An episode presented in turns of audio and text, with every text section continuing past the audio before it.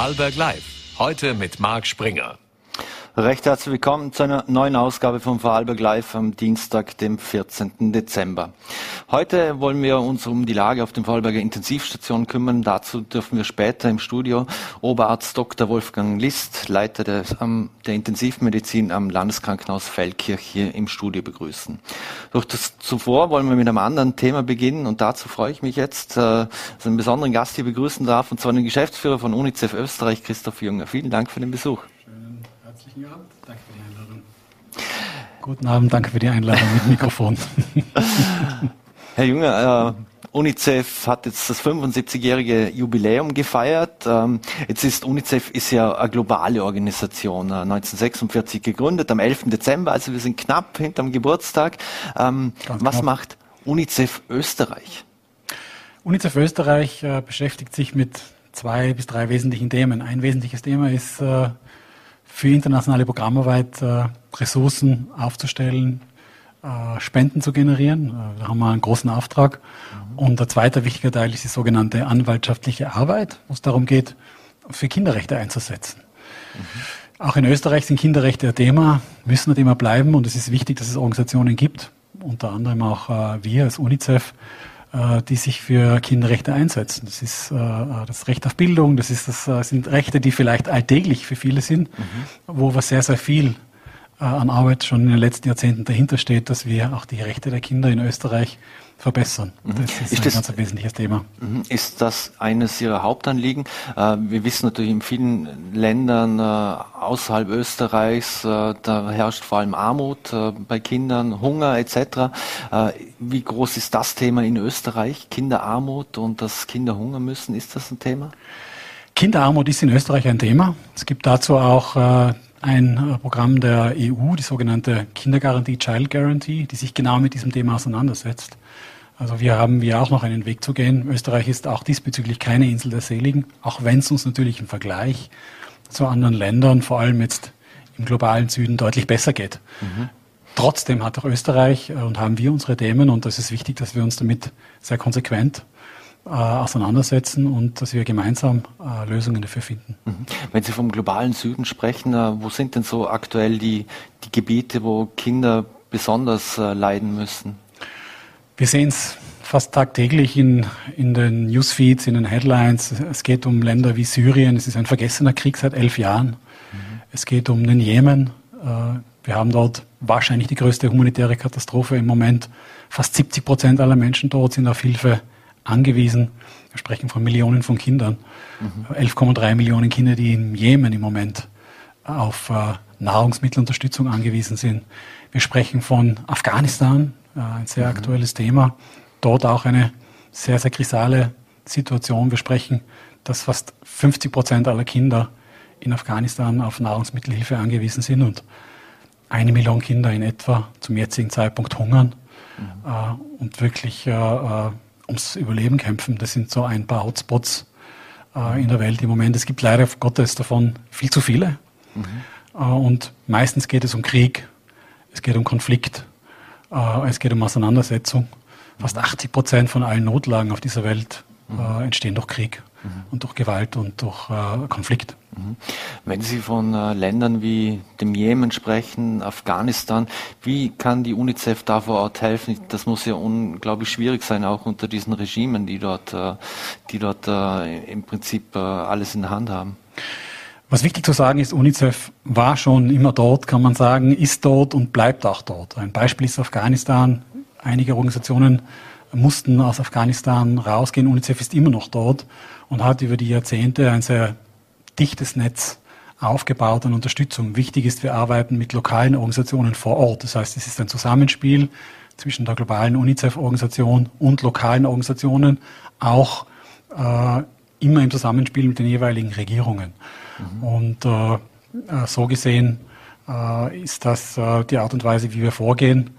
In Afghanistan zum Beispiel dann auch äh, äh, in den ganz unterschiedlichen Bereichen aufgestellt, auch immer je nachdem, wie der Kontext im Land ausschaut. Es ist sehr wichtig, nicht, ich sage mal, brachial zu helfen und so zu helfen, wie man will, sondern sehr, sehr spezifisch auf den Kontext im Land einzugehen. Afghanistan hat da sicher ganz andere Notwendigkeiten wie äh, Syrien oder wie Jemen, um die Länder, die ich vorher bemüht habe, äh, noch einmal zu erwähnen. Da geht es darum, sehr im Kontext Maßnahmen zu erarbeiten mit den jeweiligen Organisationen vor Ort mhm. äh, und dort konsequent äh, zu arbeiten und Menschen und ganz besonders natürlich in unserem Fall Kinder und Jugendliche und ihre Familien äh, mhm. zu unterstützen. Mhm. Und das äh, müssen Sie dann äh, sozusagen das Sachspenden, Sachspenden ist der falsche Ausdruck, oder dass sie ähm, im Prinzip Nahrungsmittel etc. direkt in die Länder liefern oder kann man das dann unterschiedlich wahrscheinlich auch äh, dort kaufen? In, Im Jemen wird es wahrscheinlich schwierig sein, äh, Nahrungsmittel, Nahrungsmittel in diversen Größenordnungen ranzukommen überhaupt. Es ist sehr unterschiedlich. Auf der einen Seite passieren natürlich auch solche äh, äh, Lieferungen. UNICEF zum Beispiel hat das größte humanitäre äh, Lager der Welt, wo mhm. es darum geht, innerhalb von 48 Stunden so ziemlich überall auf der Welt zu sein und, und Hilfe leisten zu können. Mhm. Aber das ist nur Nothilfe. Mhm. Äh, es geht da primär darum, im Land selber Güter einzukaufen und von dort auch zur Verfügung zu stellen. Das ist ein ganz, ganz äh, wichtiges Prinzip. Mhm. Wichtig ist ja auch Bildung. Sie haben es angesprochen, die Bildung. Wie schwierig ist es denn, äh, dass man Bildung äh, anbieten darf überhaupt, wenn Sie jetzt Afghanistan zum Beispiel ansprechen, wo jetzt wieder die, die Taliban herrschen oder, oder Syrien oder, oder Sudan oder ähnliches? Bildung ist die Währung der Zukunft. Äh, und für Kinder und Jugendliche ist das die Eintrittskarte in ein besseres Leben. Das heißt, Bildung ist ein ganz, ganz, ganz, ganz wesentliches Thema für uns als Organisation. Und das beginnt im, im frühen Alter, äh, in der frühkindlichen Entwicklung und endet auf der Universität. Aber die Themenstellungen sind in vielen Ländern leider Gottes viel, äh, äh, ich sag mal, basaler, viel einfacher. Es geht mhm. wirklich darum, äh, sicherzustellen, dass Kinder in die Schule gehen können, überhaupt Lernmaterialien haben, überhaupt prinzipiellen Zugang zur Bildung haben und sich dann äh, weiterentwickeln können. Und das ist ein System an Zusammenarbeit. Das ist nicht punktuelle Hilfe. Und es ist sehr, sehr wichtig auch zu betonen, dass eine der ganz wichtigen Aufgaben von UNICEF ist, dort in den jeweiligen Systemen zusammen mit den Regierungen dafür zu sorgen, dass mehr Kinder, alle Kinder, die ein Recht auf Schule haben, auch zur Schule gehen können. Und das sind Jahrzehnte von Arbeit. Und die Corona-Krise hat äh, uns alle in dieser Arbeit im Hinblick auf sehr, sehr viele Themen sehr, sehr zurückgeworfen. Mhm. Wenn wir noch mal einen, einen, Rückblick wagen in diesen 75 Jahren, hat sich die Themenstellung hier extrem verändert. Ging es äh, vor allem 1946 da, darum zum Beispiel, dass man den Hunger bei vielen stillt und war da Bildung vielleicht noch nicht so ein wichtiges Thema oder war das immer schon wichtig, dass es im Gleichklang sozusagen gegangen ist? Es war immer schon wichtig im Gleichklang. Aber der Kontext hat sich verändert, aber leider Gottes auch die Größenordnungen haben sich verändert und sie sind größer geworden. Wenn wir jetzt eine Zäsur machen müssten, wie war die Vergangenheit und wie schaut die Zukunft aus, dann war die große Zäsur der Beginn der Corona-Krise. Wir müssen im Moment davon sprechen, dass das wahrscheinlich die größte Krise für Kinder und Jugendliche in der Welt momentan darstellt. Mhm. Denn in ganz, ganz vielen Bereichen, eigentlich in allen Bereichen, hat es uns um sehr, sehr viele Jahre zurückgeworfen. Sei es jetzt Ernährungssicherheit, sei es Zugang zur Bildung, um nur äh, ein paar Themen, äh, Hygiene, Wasser, äh, um nur ein paar Dinge zu nennen. Das heißt, Corona hat hier sehr, sehr viele indirekte Wirkungen entfaltet, die sich auf Kinder und Jugendliche in der Welt ausgesprochen negativ auswirken. Mhm. Ich gebe Ihnen ein Beispiel. Äh, durch die Corona-Krise werden ca. 100 Millionen Kinder weltweit in Armut gefallen sein. Und das sind Größenordnungen, die sind für uns gar nicht vorstellbar, wenn wir mhm. uns ein Einzelschicksal eines, eines einzelnen Kindes äh, vor Augen führen, denn es geht um jedes Kind, dann ist diese Größenordnung unvorstellbar. Und umso wichtiger für uns, dass wir äh, uns alles, was möglich ist, daran mhm. setzen, um dagegen zu arbeiten, dass es wieder besser gehen kann. Hat uns jetzt die, diese Krise, auch Corona-Krise vor Augen geführt, dass das eben ganz schnell auch hier bei uns äh, im, in einem wohlhabenden Staat wie in Österreich zum Beispiel sein kann, dass äh, Kinder schnell in der Krise verfallen, weil sie keinen Zugang zur Bildung oder Ähnlichem mehr haben? Das ist nicht Theorie, es ist Praxis auch in Österreich.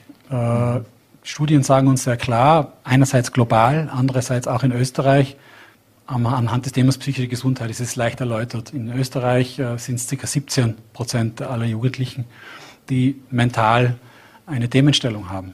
Global sind es in etwa 15, 14, 15 Prozent. Das heißt, wir in Österreich sind keine Insel der Seligen, sondern wir sind im, im Schnitt etwas schlechter. Das bedeutet, dass Kinder und Jugendliche sehr stark auf die Krise reagieren. Das heißt, wir haben dieses Problem auch bei uns. Mhm. Und wir haben auch sehr darauf aufmerksam gemacht. Und es ist sehr wesentlich, dass wir uns mit dem Thema psychische Gesundheit, es ist ein Beispiel, wie die Corona-Krise wirkt, äh, auseinandersetzen und was tun und darüber sprechen. Mhm.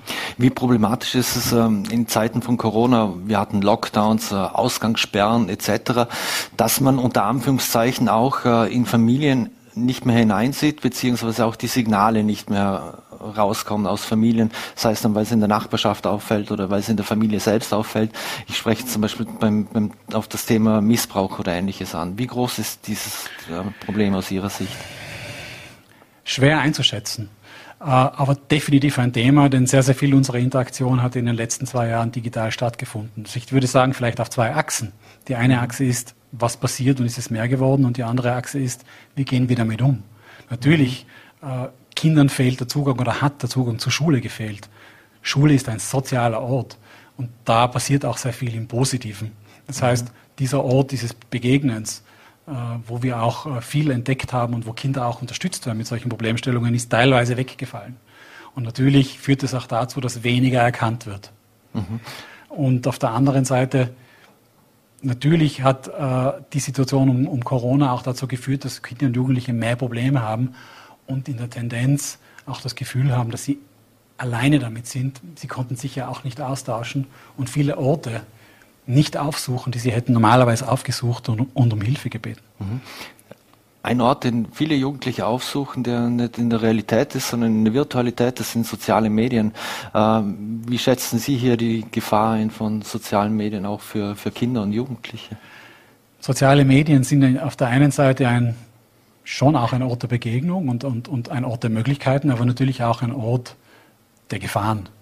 Es gibt äh, äh Gewalt im Internet, es gibt äh, äh, unterschiedliche Mobbingformen. Also es ist sehr viel im Internet beziehungsweise auch in den sozialen Medien da, das sich negativ auf Kinder auswirkt. Wir brauchen auch nur äh, äh, uns ein paar soziale Plattformen anschauen und viele Kommentare, sei es auf Facebook oder Instagram, anschauen. Und wir werden sehr schnell sehen, wie die Qualität des Diskurses in den letzten Jahren sich entwickelt hat. Mhm. Äh, ja, es ist ein großes Thema. Und das wesentliche Thema dahinter ist, dass wir sehr wachsam und dass auch Eltern mit ihren Kindern sehr wachsam damit umgehen. Das mhm. bedeutet, Kinder dazu ermächtigen, für sich selber auch zu wissen, wo ihre Grenzen und wo ihre Schranken sind. Mhm. Gemeinsam darauf zu achten, im Diskurs zu sein, welche Gefahren lauern, auf die Privatsphäre zu achten und es nicht sozusagen als ausschließliche, ausschließlichen Ort der mhm. Gefahr zu begreifen, sondern als beides. Als mhm. Möglichkeit und als Gefahr und das, das sind die wesentlichen Schritte. Und Hilfe zu suchen, wenn man nicht mehr weiter weiß oder wenn man ein Thema hat, äh, mit dem man nicht umzugehen weiß in der Familie. Mhm. Die äh, eine Seite von Fake News ist äh, die Schiene der Information, die Sie angesprochen haben. Andere ist, dass man ja über Fake News auch versucht, ähm, ich sage mal, ähm, zum Beispiel Spenden oder irgendwas zu generieren. Wie sehr kämpfen Sie mit Fake News als Organisation UNICEF? Als Organisation würde ich sagen, im Direkten eigentlich kaum. Mhm. Indirekt natürlich gibt es viele Themen, wo auch falsche Daten, Fakten und Zahlen im Umlauf sind. Und die Corona-Krise ist nur ein Beispiel dafür. Natürlich kämpfen wir auch damit äh, in der Form, aber ich würde sagen, jetzt Fake News an sich gegenüber der Organisation äh, wäre mir sehr, sehr selten bis jetzt begegnet. Und ich darf das sagen, zum Glück. Ein großes Thema ist natürlich das Thema Impfungen. Jetzt, wir wissen in Österreich, wir hätten genug Impfstoff, um im Prinzip alle durchimpfen zu können. Äh, in anderen Ländern gibt es da nicht. Äh, wie sieht man das aus Ihrer Sicht in anderen Ländern, dass wir eigentlich so privilegiert werden, wären, aber dieses Privileg nicht annehmen? Ich denke, es ist sehr, sehr wichtig festzustellen, wie groß das Privileg ist, das wir hier haben. Und äh, wenn wir ja auf die Zahlen Fakten und Daten schauen im globalen Süden, dann sprechen wir hier von Durchimpfungsraten im einstelligen Bereich. Das heißt, mhm. in den meisten Ländern sind wir hier meilenweit, meilenweit von einer Situation entfernt, wie wir sie haben. Dieses Privileg mhm. ist uns, glaube ich, kaum bewusst. Und natürlich führt das auch zur Situation, äh, dass wir in diesen Ländern noch sehr, sehr viel zu tun haben. Ich gebe Ihnen ein Beispiel, was äh, UNICEF als Organisation auch in den letzten 75 Jahren sehr stark propagiert, ist das Thema Impfen, wo es darum geht, dass, wir, dass es uns gelungen ist und auch der UNICEF-Organisation gemeinsam mit vielen Partnern gelungen ist, unterschiedliche Krankheiten annähernd auszurotten. Beispiel seit Mitte der 80er Jahre, da haben große Impfinitiativen begonnen. Und Ende der 90er Jahre waren wir schon auf globalen Durchimpfungsraten bei Kindern von bis zu 80 Prozent. Mhm. Es hat sehr, sehr vielen Millionen Kindern und Menschen das Leben gerettet. Und auch dessen sollten wir uns bewusst sein, dass es wahrscheinlich einer der größten Erfolge ist, auf die wir zurückblicken können. So gesehen, es ist ein großes Privileg. Und davon leite ich zwei Dinge ab. Das eine ist, tun wir etwas dafür? Und das andere ist, tun wir auch was dafür, dass andere in den Genuss dieses Privilegs kommen, ist vielleicht falsch formuliert in den Genuss, aber auch die Möglichkeit haben, sich impfen zu können. Und dafür benötigen wir Mittel und dafür möchte ich auch gerne werben. Es ist wesentlich und alle und alle Organisationen im Kampf gegen dieses äh, Virus äh, mhm. international zu unterstützen. Jetzt kann ich mir vorstellen, um langsam zum Schluss zu kommen, aber dass es natürlich auch in, in diesen Ländern viele Ressentiments gegen Impfungen etc. gegeben hat. Was haben Sie da so anders gemacht, dass Sie in dem Fall in vielen Ländern die Menschen davon über, überzeugen konnten, dass sie sich impfen lassen? Oder wussten die Menschen einfach vor Ort schon, ja, wenn ich mich nicht impfen lasse, dann werde ich mit größter Wahrscheinlichkeit, kann ich sterben oder, oder die hatten auch den Tod immer vor Augen? Augen. Ist das vielleicht der Unterschied zu Österreich? Ich denke, dass es ein Vor- und ein Nach-Corona gibt. Äh, und von Erzählungen aus, aus Kolleginnen und Kollegen von Ländern, zum Beispiel äh, aus Malawi, ein sehr konkretes äh, Beispiel, habe ich eine, eine Geschichte mitgenommen, die mir sehr zu denken gegeben hat. Die Geschichte war, dass in vielen Ländern im Süden das Thema Impfskepsis kaum ein Thema war. Es war ein Überlebensthema. Und wir haben dadurch sehr, sehr viele Menschenleben retten können. Äh, der Repräsentant äh, von UNICEF Malawi hat mir erzählt, dass über soziale Medien und über Internet die Impfskepsis langsam auch in Malawi sozusagen eingeflossen ist und dadurch die Impfskepsis gestiegen ist, die ursprünglich in dem Land weniger ein großes Thema war. Das heißt, wir sehen auch hier den Einfluss Europas äh, in dieser Form, der in dem Fall nicht positiv zu bewerten ist. Mhm. Abschließend noch, ähm, die UNICEF ist, ist auf Spenden angewiesen. Korrekt. Wie ist denn äh, die Spendenbereitschaft auch jetzt in Zeiten von Corona und äh, besonders natürlich vor Weihnachten? Das gibt mir die Möglichkeit, mich zu bedanken also bei allen Menschen, die Organisationen spenden und ganz besonders natürlich bei Menschen, die äh, uns äh, bei UNICEF unterstützen.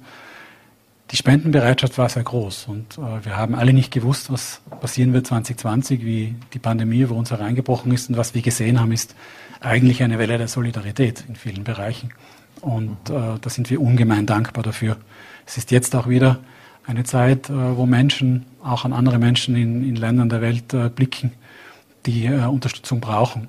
Auch die Solidarität ist nach wie vor sehr groß, auch wenn wir in Österreich durchaus viele Probleme haben. Und ich glaube, da können wir sehr stolz drauf sein. Und ich darf nochmal äh, appellieren an die Organisation ihrer Wahl. Und ich hoffe, dass auch UNICEF dabei ist, mhm. einen Beitrag in diesen Wochen zu leisten. Eine letzte Frage noch zu den Spenden. Äh, wie viel von den Spenden kommt da hier bei den Kindern zum Beispiel in Österreich an? Oder, oder kann ich das dann zweckwidmen? Oder, oder wie läuft das noch?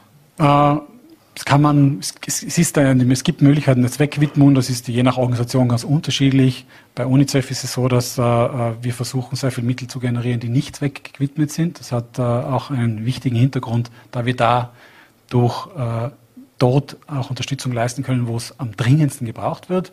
Das hängt aber auch wieder davon ab, Zweckbindungen gibt es natürlich äh, in den unterschiedlichsten Bereichen, sei es jetzt auch in Richtung äh, unterschiedlicher Länder oder unterschiedlicher Themen. Das kann man jetzt pauschal äh, so in der Form nicht sagen. Das Geld kommt an mhm. äh, und alle Organisationen und ganz besonders auch wir legen ganz, ganz besonders großen Wert darauf, dass das Geld gut verwaltet wird, dass es gut ankommt und dass auch wirklich das Richtige mit äh, den Beträgen äh, gemacht wird und das kann ich zusichern. Wird, damit ich es nicht vergesse, Sie haben da was auf dem Tisch liegen. Und zwar wird das Geld auch in, in so äh, Pakete, das, was Sie vor sich haben, die, das Essen, vielleicht können Sie das noch ganz kurz erklären. Ja, es ist, ist. Äh, ein Beispiel, wie leicht Hilfe sein kann. Äh, ich habe vorher erwähnt, dass es äh, viele Kinder gibt äh, auf der Welt, die unterernährt sind. Wir haben von Krisenregionen gesprochen. Mhm. Das ist ein so ein kleines Paket, das nennt sich Erdnusspaste. Es ist eigentlich eine kleine Revolution gewesen vor vielen Jahren. Damit, mit ein paar Portionen dieser Erdnusspaste, kann man ein Kinderleben retten. Das kostet ganz, ganz wenig. Das geht um ein paar Euro äh, mit 15 Euro im Monat kann man, das ist wirklich so, ein Kinderleben retten. Und dieses Band habe ich noch mitgenommen. Ich, ich nehme jetzt meine zwei Finger her. Ich darf kurz das Mikrofon legen. Mhm.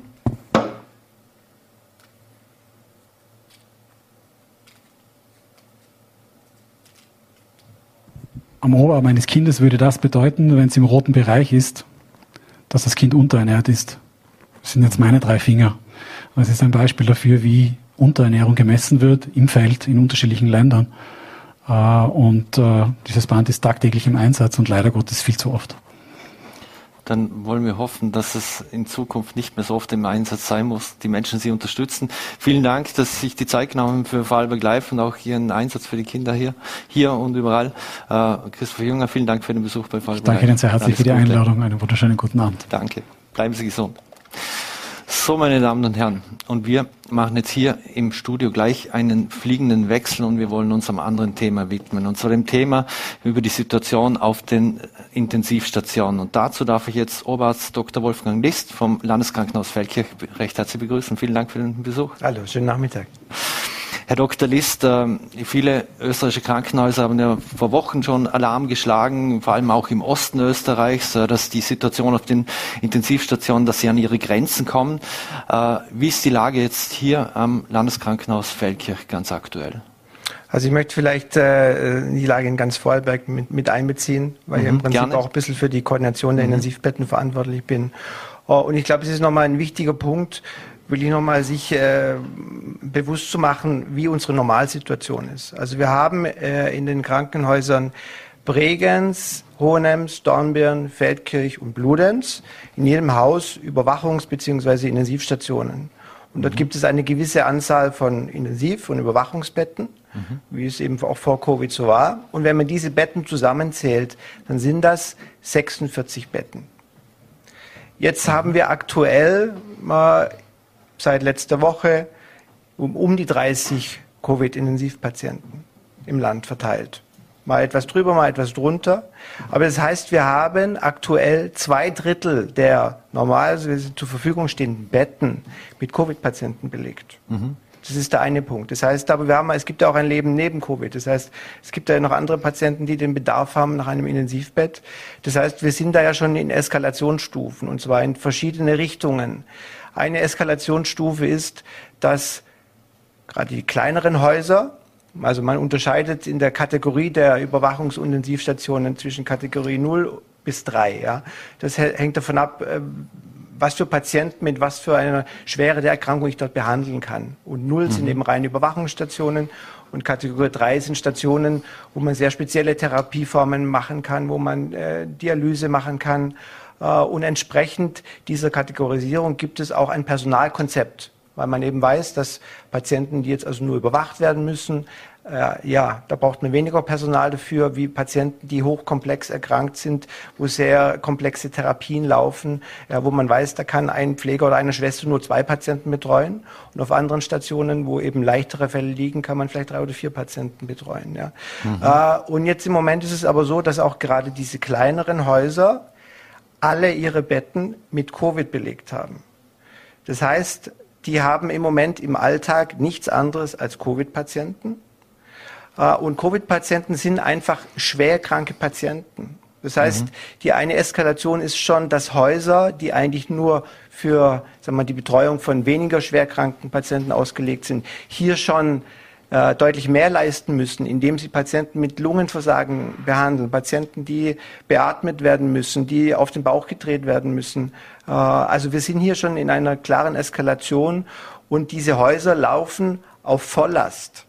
Und wir mhm. wissen, ah, das fängt beim Auto an, wenn ich einen Motor ständig auf Volllast fahre, das tut nicht gut. Ja? Mhm. Äh, und so muss man sich das auch jetzt mit diesen Stationen vorstellen. Wir haben hier eine Dauerbelastung und zwar aber immer mit dem gleichen. Es ist in vielen Häusern gibt es eben nur Covid.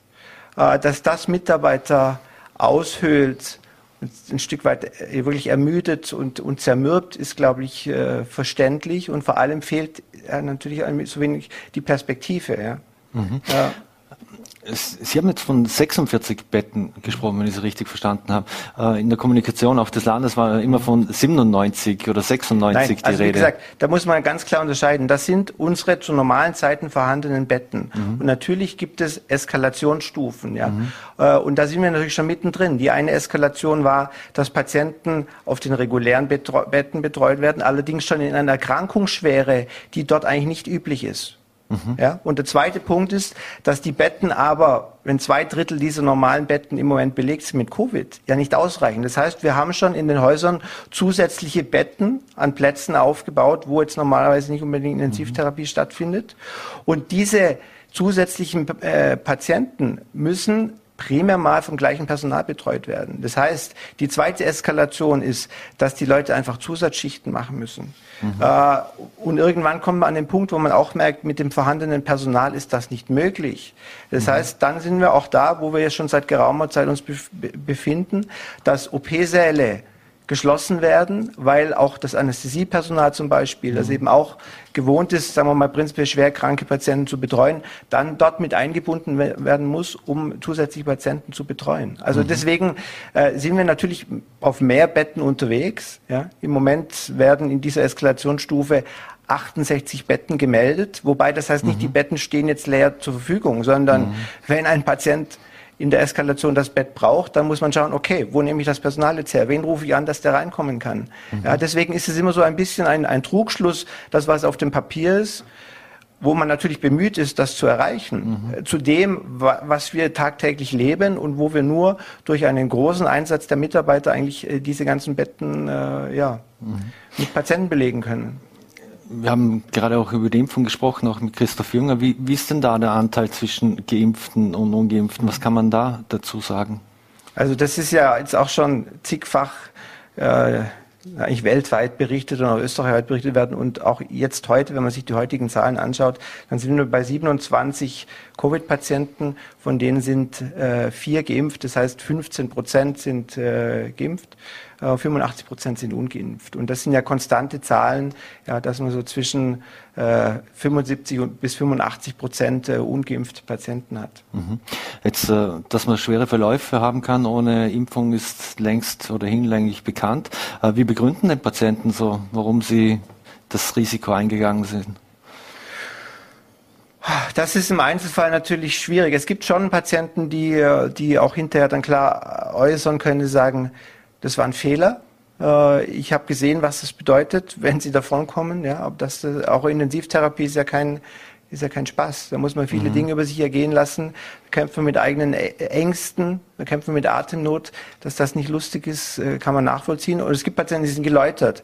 Aber ich habe auch schon Patienten erlebt, die dann hinterher immer noch sagen, naja, sie sind total froh, dass sie nicht geimpft sind, weil die Geimpften werden ja dann sterben an der Impfung im Verlauf. Also das, das sieht man auch ein breites Spektrum, äh, wie, die, wie die Patienten reagieren.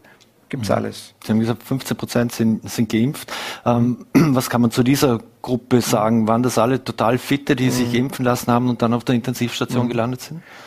Da gibt's klar Patienten, von denen man schon im Vorfeld befürchtet, dass es trotz Impfung schwierig werden kann. Ja, mhm. das sind Patienten, die haben wir jetzt auch immer wieder gesehen, zum Beispiel, die eine Organtransplantation hinter sich haben. Das heißt, die müssen Medikamente einnehmen, damit ihr eigenes Immunsystem nicht das Organ abstößt. Das heißt, das Immunsystem wird runtergefahren. Und bei solchen Patienten weiß man, dass auch eine Impfung, die man durchaus versucht, schlechter anspricht, weil einfach das Immunsystem sehr schwach ist. Also mhm. wir haben einen Anteil der Patienten, die, die äh, aus dieser Gruppe kommen. Wir haben Patienten, die aus anderen Gründen Medikamente nehmen. Wir haben Patienten, äh, also Medikamente nehmen, die das Immunsystem beeinflussen. Mhm. Wir haben Patienten, die ja, bösartige Erkrankungen haben. Blutkrebs, wo man auch weiß, dass das natürlich fürs Immunsystem sehr schlecht ist. Es gibt einzelne Fälle, wo man sagen kann, okay, das wissen wir nicht, warum, warum der Patient äh, dann auf der Intensivstation landet. Aber das hat ja auch niemand behauptet. Also, dass es 100 Prozent Schutz gibt, das sagt kein Experte. Ja. Keine Vollkaskoversicherung. Genau. Aber dass es zu einem hohen Maße einen Schutz bildet, äh, bietet, ich denke, das ist genug äh, abgesichert in den Daten. Mhm. Weil es auch immer wieder kursiert, eben, dass die auch Geimpfte auf der Intensivstation landen. Aber die Datenlage oder zumindest das, was veröffentlicht mhm. wird, äh, die ist ja nicht gerade, wie soll ich sagen, groß. Also sprich, müsste man das eigentlich auch mitkommunizieren, wenn es Vorerkrankungen etc. gegeben hat, äh, dass man das auch irgendwo mitkommuniziert, dass es meistens Geimpfte sind, die Vorerkrankungen jeglicher Art. Ich haben. glaube, äh, also natürlich kann man drüber reden, äh, aber ich, ich glaube trotzdem, die Leute, das, was sie hören wollen, hören sie raus und äh, es wird dann oftmals zu komplex, glaube ich. Aber mhm. selbst wenn man alle, alle reinpackt, selbst die Patienten, die noch besondere Gründe haben, warum sie äh, trotz Impfung auf der Intensivstation landen, ähm, dann ist es trotzdem sind wir bei 85 Prozent ungeimpft. Also mhm. auch wenn man diese Patienten mit einbezieht, äh, ist, ist die, der Ausdruck eigentlich klar. 85 zu 15 ist mhm. Eindeutig. Wir haben hier ein Bild eingeblendet, ja. dass, dass ein Intensivpatient überleben kann, muss er sehr viel medizinische Mittel einnehmen. Also mhm. viel mehr als er jetzt mit der Impfung hätte tun müssen. Können Sie mal kurz erklären, was wir mhm. hier grob sehen? Mhm. Also im Prinzip handelt es sich ja um den Medikamenten-Cocktail, den ein Patient in 24 Stunden bekommt. Das bedeutet, bezieht sich jetzt nicht auf den Verlauf der Erkrankung, sondern das ist so eine Tagesration, äh, die für einen schwer erkrankten, sprich künstlich beatmeten Patienten nötig ist. Und da sieht man eben Medikamente, die es braucht, äh, um, um die Narkose aufrechtzuerhalten, weil der Patient mit Beatmungsschlauch eine Narkose braucht. Äh, das sind natürlich klassische Infusionslösungen. Da ist äh, Ernährung dabei, äh, diese Beutel da drüben, äh, Astronautennahrung sozusagen. Da sind Vitamine dabei, Elektrolyte, äh, also kunterbunte Mischung, Antibiotika, weil diese Patienten natürlich sehr oft auch noch bakterielle Infektionen entwickeln, wo man auch Antibiotika dazugeben muss. Aber ja, das ist ungefähr so die, der Cocktail für 24 Stunden. Mhm. Also das Pflegepersonal und, und Sie, Sie müssen ja nicht nur Hand anlegen, unter Anführungszeichen körperlichen Einsatz da bieten und die Leute drehen und die und auf den Intensivstationen. Jetzt nach 21 Monaten Pandemie, wie groß und ausreichend sind da Kräfte noch vorhanden?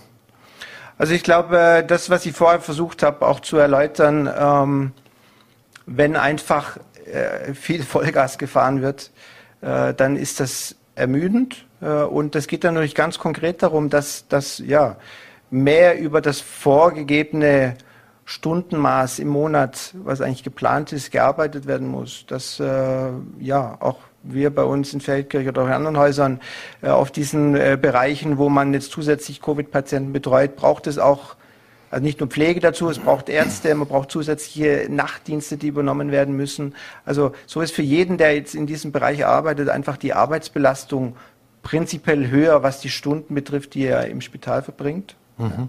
Und wie gesagt, das, das Emotionale kommt ja noch dazu, dass man äh, immer wieder einfach die gleichen Verläufe sieht, schwerkranke Patienten, äh, und das Ganze eben mit, mit einer hohen Auslastung fährt, wo einfach etwas zermürbend für die Mitarbeiter ist. Mhm.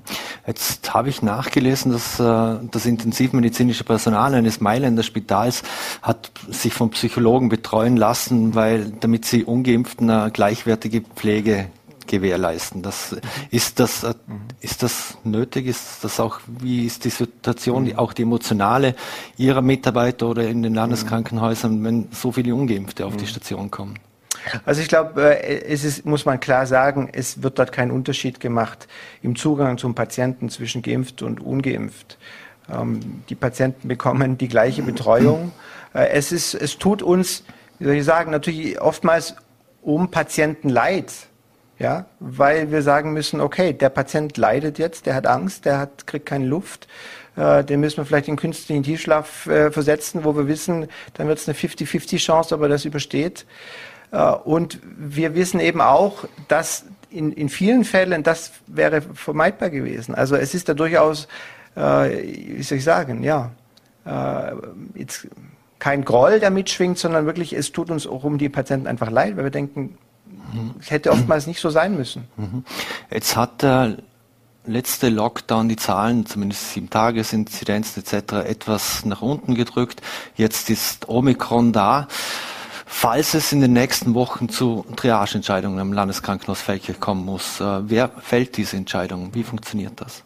Also auch da äh, trifft es ja, wie gesagt, das ganze Land, weil wir im Moment ja auch vom, vom Netzwerk der Intensivmedizin so aufgestellt sind, dass wir natürlich die, die Zahlen im ganzen Land im Auge haben. Und dass Patienten, auch das ist natürlich ein äh, eine Situation, die man niemandem wünscht, aber Patienten müssen durchs Land gefahren werden. Ja? Wenn äh, das ist eben wechselhaft, dann ist die eine Station voll, dann gibt es woanders im Land noch Betten, dann muss der Patient mit Notarzt äh, in ein anderes Spital verlegt werden.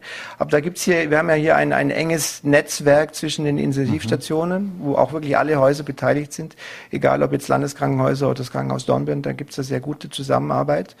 Und wir haben uns ja schon letztes Jahr auch im Kreis dieser Intensivmediziner Gedanken dazu gemacht, weil mhm. natürlich das, was man aus Italien gesehen hat, wir wussten ja nicht, was kommt auf uns zu. Und wir hatten ja auch da noch ein bisschen zeitlichen Vorlauf, um uns ein Stück weit darauf vorzubereiten, äh, so dass es da, sagen wir, ein Konzept zur Triage auch gibt, mhm. wo man trotzdem sagen muss, das ist etwas, was niemand allein entscheidet. Das äh, gibt es die Kommunikation zwischen den Häusern, zwischen den Intensivmedizinern. Äh, und es gibt natürlich auch ein, ein, ein gewisse, äh, einen gewissen Algorithmus, nach dem man äh, das dann bewerten könnte, äh, welcher Patient eventuell behandelt wird und wenn, welcher Patient eventuell nicht behandelt wird. Kann es dann auch zu der Entscheidung kommen, dass jemand, der auf der Intensiv ist, äh, raus muss aus der Intensiv, weil jemand von der Normalstation in die Intensiv bekommt, weil der mhm. möglicherweise die größere Chance hat? Absolut. Das ist ja das äh, Grundprinzip der Triage, das nicht mehr zählt First Come, First Serves, sondern man muss schauen, die, die Ressourcen habe ich und wer hat die besten Überlebenschancen. Und dann kann es auch sein, dass jemand, der schon seit einer Woche auf der Intensivstation liegt, ja, schlechtere Chancen hat wie ein Patient, der jetzt ein Intensivbett braucht und wo man in dem Fall auch äh, die Therapie bei einem anderen Patienten beenden müsste. Mhm. Das ist das Grundprinzip der Triage. Mhm. Sie haben es angesprochen, es wird eine gemeinsame Entscheidung gefällt dann. Mhm. Äh, aber wer sagt es dann dem Patienten oder den Angehörigen, also falls der Patient auch noch ansprechbar ist, weil das mhm. wird meistens eine Person dann übernehmen müssen. Also natürlich gibt es überall die zuständigen Mediziner, die den Patient betreuen, die werden dann natürlich mit eingebunden in diese Entscheidungen. Äh, und letztendlich ja, bleibt es natürlich primär mal beim Behandlungsteam, äh, solche mhm. Nachrichten dann zu überbringen. Zum Glück war das bisher noch nicht der Fall, aber wir wissen es nicht. Aber wir haben zumindest eine gewisse Vorbereitung und haben zumindest auch einen, eine, einen Gleichschluss in Vorarlberg, dass wir das zusammen angehen mhm. und uns dem stellen würden. Mhm. Es mussten auch im Vorarlberg schon Operationen verlegt und verschoben werden. Äh, rechnen Sie damit, dass sich das einpendelt in den, in den nächsten Wochen? Und vor allem, wie ist eigentlich die Situation, wenn ich einen Herzinfarkt erleide? Habe ich dann eine Chance, dass ich überhaupt ein Bett kriege oder dass ich eine intensivmedizinische Behandlung bekomme?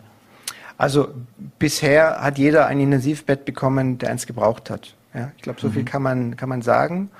Äh, in die Zukunft gesehen, schwierig. Wir wissen es nicht.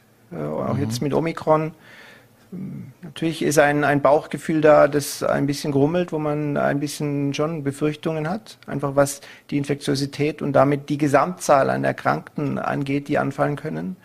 Äh, letztendlich die, die schlüssigen Daten fehlen noch, auch die Schutzwirkung der Impfung. Äh, gibt es noch einige Fragezeichen. Sie wird schwächer sein. Boostern ja. Also auch mhm. hier muss man sagen, äh, jeder, der die Möglichkeit hat, vier Monate um zu haben, soll boostern gehen. Mhm. Weil das ist, glaube ich, was man weiß über Omikron, ist, es ist infektiöser. die Daten sind nicht äh, zu verleugnen. Äh, und zwar nicht nur in Südafrika. Und wenn der äh, britische Gesundheitsminister diese Woche sagt, so etwas haben sie noch nicht gesehen, was Verdopplungszahlen angeht, dann muss man sagen, Großbritannien hat einen schweren Schlag hinter sich. Mhm. Also das äh, wiegt dann schon äh, schwer, wenn aus solchen Kreisen diese Meldungen kommen. Äh, wie gesagt, was das fürs Gesundheitssystem bedeutet, ich denke, wir werden auch hier, zum Beispiel in Großbritannien, die etwas voraus sind. Ja, London hat jetzt um die 40 Prozent Omikron-Fälle schon. Äh, mhm. Da wird man sehen, die nächsten Wochen, was bedeutet das fürs Gesundheitssystem und dann wird man auch Idee davon haben, wie wird es bei uns im Jänner ausschauen. Mhm. Was sagen Sie zu Menschen, die zu Ihnen kommen und sagen, ich bin jung, ich bin fit, was soll mir Corona schon anhaben? Also auch da muss man sagen, dass äh, es gibt keine hundertprozentige Garantie. Auch das hat, uns äh, ja diese Erkrankung gelehrt, dass natürlich je jünger und je gesünder die Wahrscheinlichkeit abnimmt, äh, schwer zu erkranken, aber eine Garantie gibt es nicht.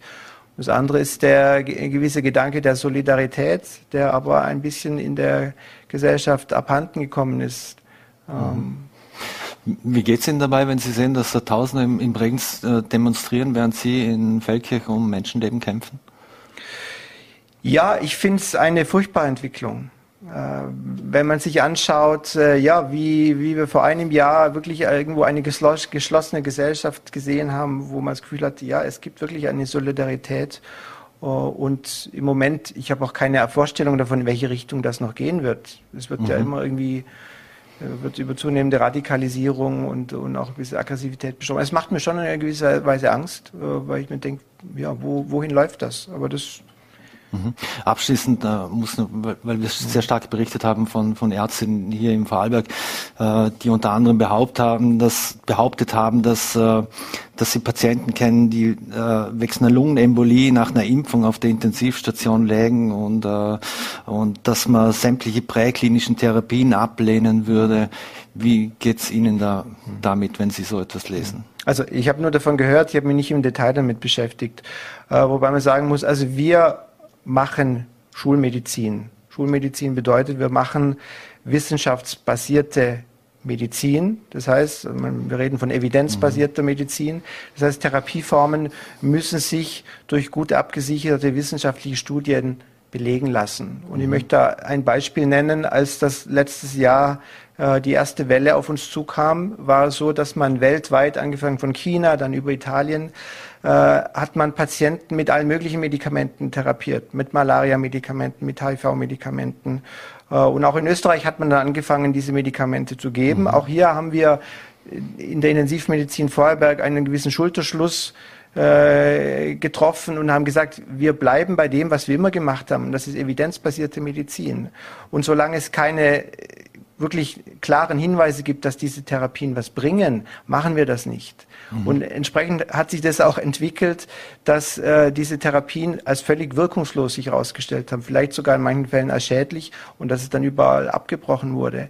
Aber das meine ich, also wir machen evidenzbasierte Medizin und deswegen äh, ist es wichtig, dass sich die Mediziner möglichst darauf beziehen. Und wenn jetzt jemand sich öffentlich äußert, aber mit Dingen, die vielleicht ganz klar nicht evidenzbasiert sind, dann wird es schon schwierig. Und dann glaube ich, ist das in einer Situation, wo wir sowieso schon viel Verunsicherung in der Bevölkerung haben, mhm. wirklich kontraproduktiv. Mhm.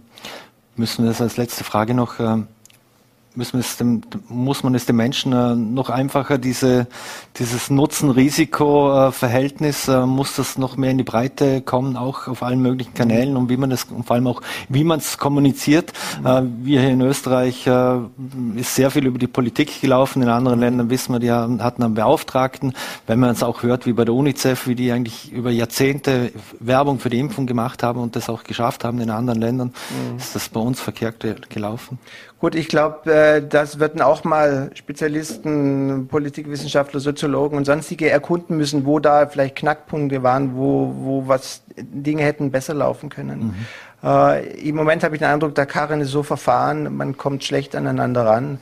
Aber ich glaube, was man schon auch sagen muss, äh, im Moment, auch die nächsten Wochen, in die wir hineinlaufen, muss sich jeder bewusst sein, er kann sich jetzt noch entscheiden, entweder für die Impfung oder aber für die Infektion. Weil wenn Omikron jetzt ab Jänner, so wie die Zahlen eigentlich befürchten lassen, im größeren Maße sich bei uns durchsetzt, dann ist die, diese Omikron-Variante ja so ansteckend, dass man als Ungeimpfter dem nicht mehr auskommen wird. Ja. Mhm. Äh, deswegen glaube ich schon, muss man sich jetzt überlegen, stelle ich mich der Infektion oder stelle ich mich der Impfung? Und wenn Impfung, dann muss ich es aber gleich machen, weil, äh, wie gesagt, wir haben noch ein bisschen Luft, äh, bis Omikron bei mhm. uns einschlägt. Äh, und ja, es gibt doch auch Hinweise, dass auch ein zweifacher äh, Schutz oder ein zweifacher ähm, Impfstich bei Omikron wirken kann. Äh, da sind gerade heute Daten aus Südafrika noch veröffentlicht worden, die das zumindest hoffen lassen. Mhm. Also aber die Zeit läuft und man muss sich eigentlich jetzt entscheiden, nehme ich das Virus oder nehme ich äh, die Impfung. Wird es im nächsten Jahr nur noch so sein, wie die Virologin Dorothee von Laher gesagt hat, 3G, geimpft, genesen oder gestorben? Auf das kann es hinauslaufen. Dr. Wolfgang List, vielen Dank für den Besuch bei Vorarlberg Live und vor allem bleiben Sie gesund. Dankeschön. So, meine Damen und Herren, und das war's wieder mit Vorarlberg Live. Wir bedanken uns fürs Dabeisein, würden uns freuen, wenn Sie morgen wieder einschalten, 17 Uhr auf NRT, Voller T oder Ländle TV. Schönen Abend und bleiben Sie gesund.